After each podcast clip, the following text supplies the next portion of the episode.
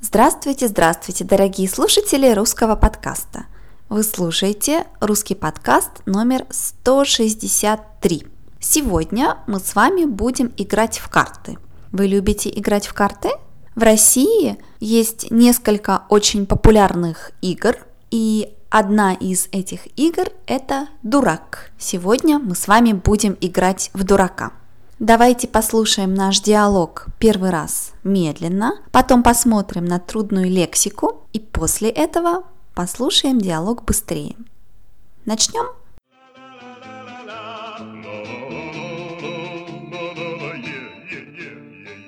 Давай сыграем в дурака. Давно в него не играла. Я как раз купила новую колоду карт. Давай, только напомни мне правила. Очень просто. Тасуешь карты, раздаешь по 6 карт, потом смотришь, какой козырь. Например, если козырь крести, начинает тот, у кого самая младшая козырная карта. А какая цель игры? Цель игры в том, чтобы закончить первым.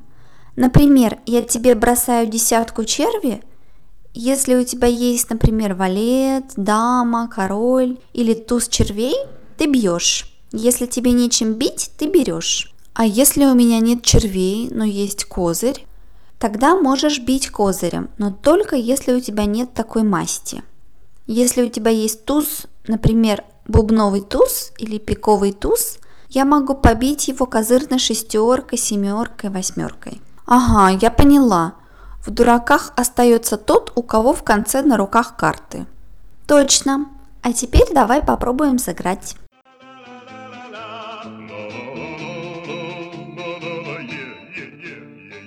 А теперь давайте посмотрим на трудные слова.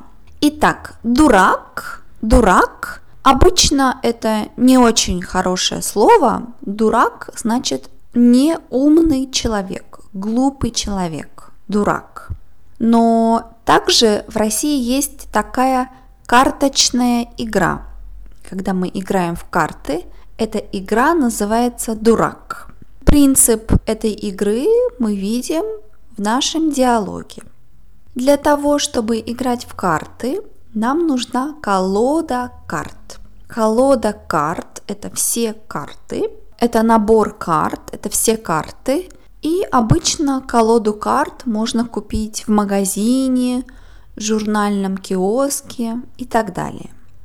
Конечно, когда вы покупаете новую колоду, все карты у вас по порядку. То есть у вас двойка, тройка, четверка, пятерка и так далее. И чтобы мешать все карты, чтобы они были не по порядку, не регулярно, нам нужно тасовать. Тасовать, потасовать карты. Мы пишем тасовать, но очень часто мы говорим тусовать карты. Хорошо тасовать карты это очень важно, потому что игра будет зависеть от того, как вы тасуете карты. У разных людей есть разные технологии, разные техники для того, чтобы тусовать карты. И сейчас можно даже купить специальные машины, которые тусуют для вас карты. Ну, конечно, это для людей, которые очень часто играют в карты. В картах у нас есть четыре масти. Масть, масть – это тип цвет карт. У нас есть две черные масти и две красные масти. У нас есть пики. Форма пики это как маленькое черное сердце, но оно наоборот. Если вы смотрите на русские церкви, то пики похожи на форму купола русской церкви. Черви, черви – это красная масть, Черви – это сердце, красное сердце. Бубны, бубны – это другая красная масть, это как ромб, форм ромба. И трефы – это последняя черная масть. Трефы похожи немножко на крест, поэтому часто по-русски мы тоже можем сказать крести. трефы или крести. В начале игры мы раздаем карты. Раздавать, раздать карты – это когда мы даем карты всем игрокам. Например, когда мы играем в дурака, мы раздаем по 6 карт. По 6 карт, значит, каждый игрок, каждый человек, который играет, получает 6 карт. В игре «Дурак» у нас всегда есть козырь. Козырь. В некоторых играх нет козыря, а в других играх есть козырь. Козырь – это карта, которую мы выбираем. Козырь – это самая главная масть. Козырь показывает, какая масть будет самой главной в этой игре. И это может быть любая масть – пики, червы, бубны, трефы и так далее. У каждого игрока может быть какая-то козырная карта.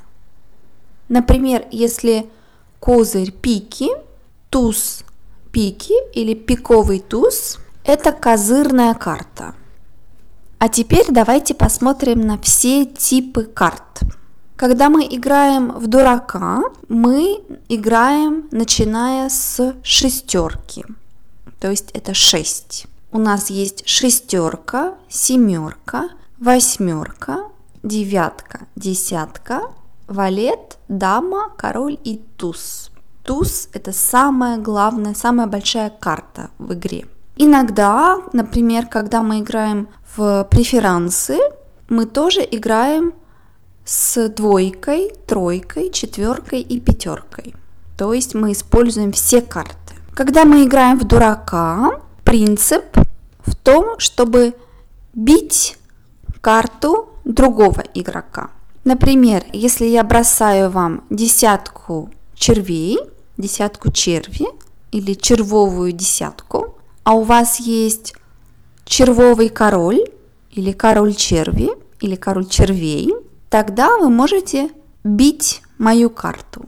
Но если у вас нет карты больше и нет козыря, тогда вы берете эту карту. Человек, у которого в конце есть карты, то есть который закончил не первым, он остается в дураках. Вообще остаться в дураках мы можем сказать для другой ситуации тоже, когда вы остались в глупой ситуации, когда кто-то вас обманул. Но здесь в контексте карт остаться в дураках значит, когда вы играете в дурака, это значит, что вы проиграли. А теперь давайте послушаем диалог еще раз.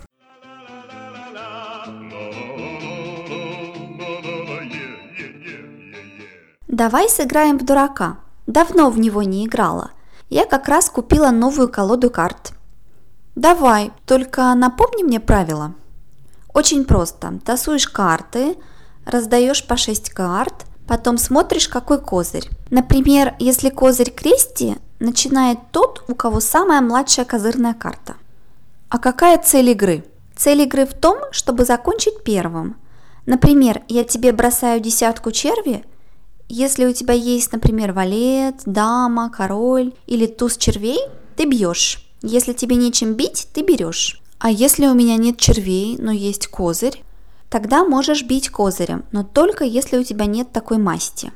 Если у тебя есть туз, например, бубновый туз или пиковый туз, я могу побить его козырной шестеркой, семеркой, восьмеркой. Ага, я поняла. В дураках остается тот, у кого в конце на руках карты. Точно. А теперь давай попробуем сыграть.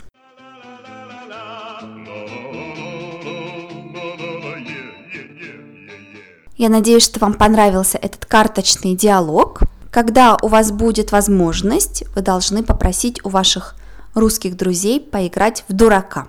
А я вам напоминаю, что вы можете скачать все русские подкасты на сайте russianpodcast.eu. Пожалуйста, пишите мне и делайте дарения.